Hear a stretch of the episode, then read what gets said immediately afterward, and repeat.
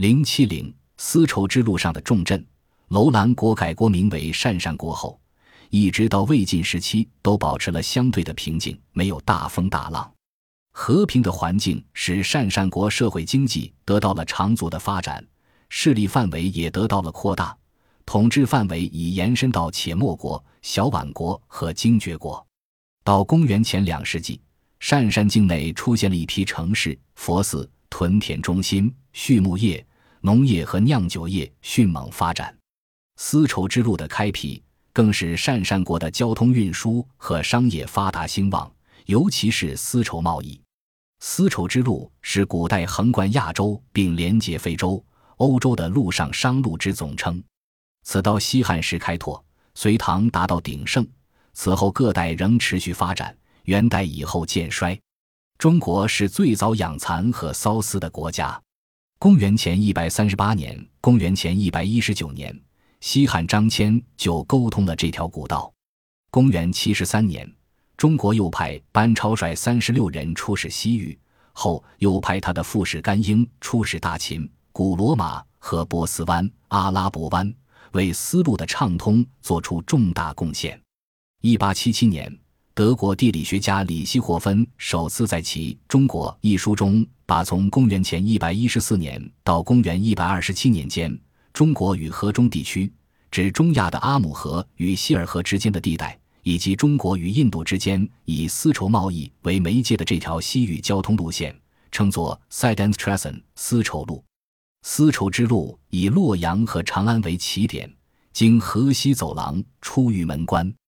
穿过白龙堆。就进入了楼兰地区，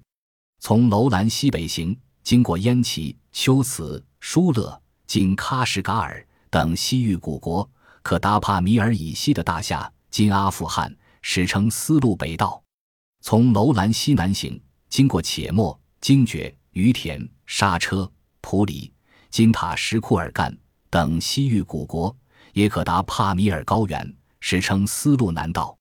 丝绸之路从大夏继续向西延伸，中途经过叙利亚北部沙漠绿洲帕尔米拉，最后抵达亚平宁半岛的罗马城（今意大利罗马）。中国的丝绸、漆器、瓷器、造纸法、印刷术、火药及冶铁、水利灌溉技术等都由此路传向西亚及欧洲，而西方的植物新品种、毛皮、珍禽异兽及音乐舞蹈、天文历法、宗教等。也源源不断的输入中国，所以楼兰在当时国际贸易上的地位相当于重要。不仅西汉史家司马迁提到过楼兰，而且古罗马文学家马林诺斯也对楼兰有所记述。东汉建都洛阳（今洛阳东），洛阳逐渐取代长安（今西安），成为全国最大的商业中心。在洛阳的东方，青州、兖州地区适宜种植桑麻。民间丝绸手工业得到普遍发展，官府也拥有规模巨大的丝绸手工业。这些民间或官府生产输往西方的高级丝绸，由中原商贾或西方商人来到洛阳采购外运。因此，东汉的丝织业比西汉进步。以洛阳为起点的东汉丝路交通较前更加繁荣。一九零一年。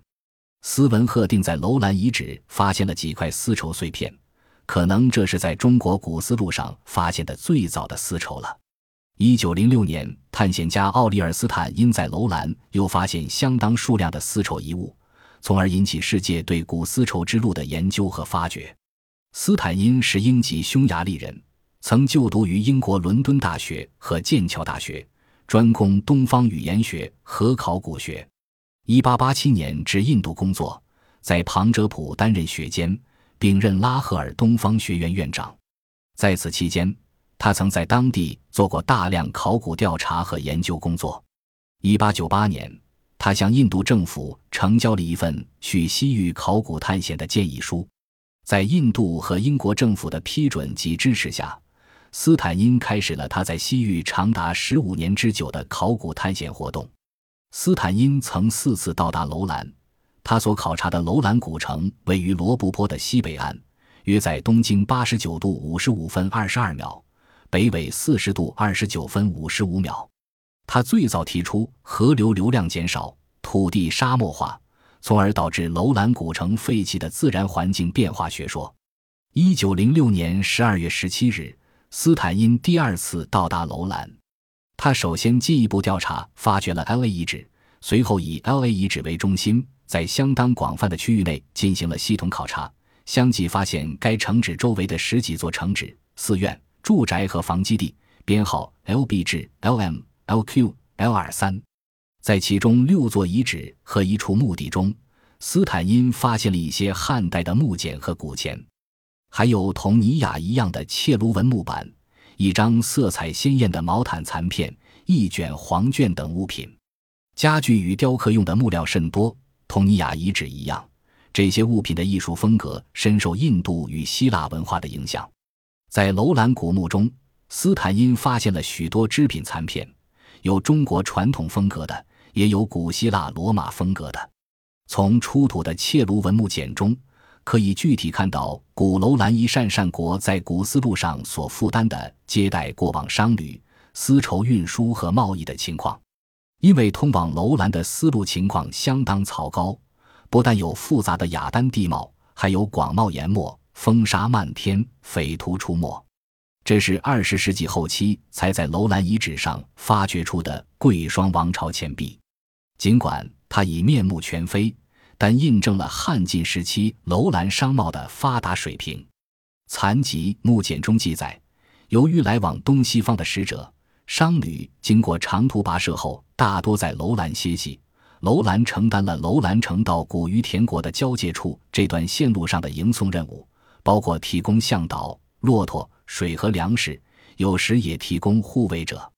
木简中显示，在楼兰担任向导的人都是世袭的。由于干这种工作的人地位十分低下，像奴役一般，不但要出人工，还要自带干粮和牲口，所以没什么人愿意干。有的中途即逃之天夭。从丝路上运来的内地丝绸，主要是由内地商人驮运来此做交易的。内地的丝绸深受楼兰人的喜爱，楼兰人通常把丝绸当作贵重的礼物送给亲戚朋友。从古楼兰及附近的墓葬中发掘出的干尸中，可以看到楼兰人所穿衣服大多为锦绸和刺绣，有的锦面上还制有“万事如意、长寿光明”等字样。这些出土的织锦色泽调和，花纹的组合极富特色，以吉祥行云攀枝卷叶纹或云山波纹和祥禽瑞兽纹为基本格调。这些丝织品的出土，证实了当年丝绸在楼兰所受到的欢迎，也证明了当年丝绸之路给楼兰带来的空前繁盛。所以，《史记·大渊列传》和《汉书·西域传》都说，早在两世纪以前，楼兰就是西域一个著名的城廓之国，有人口一万四千余人，士兵近三千人。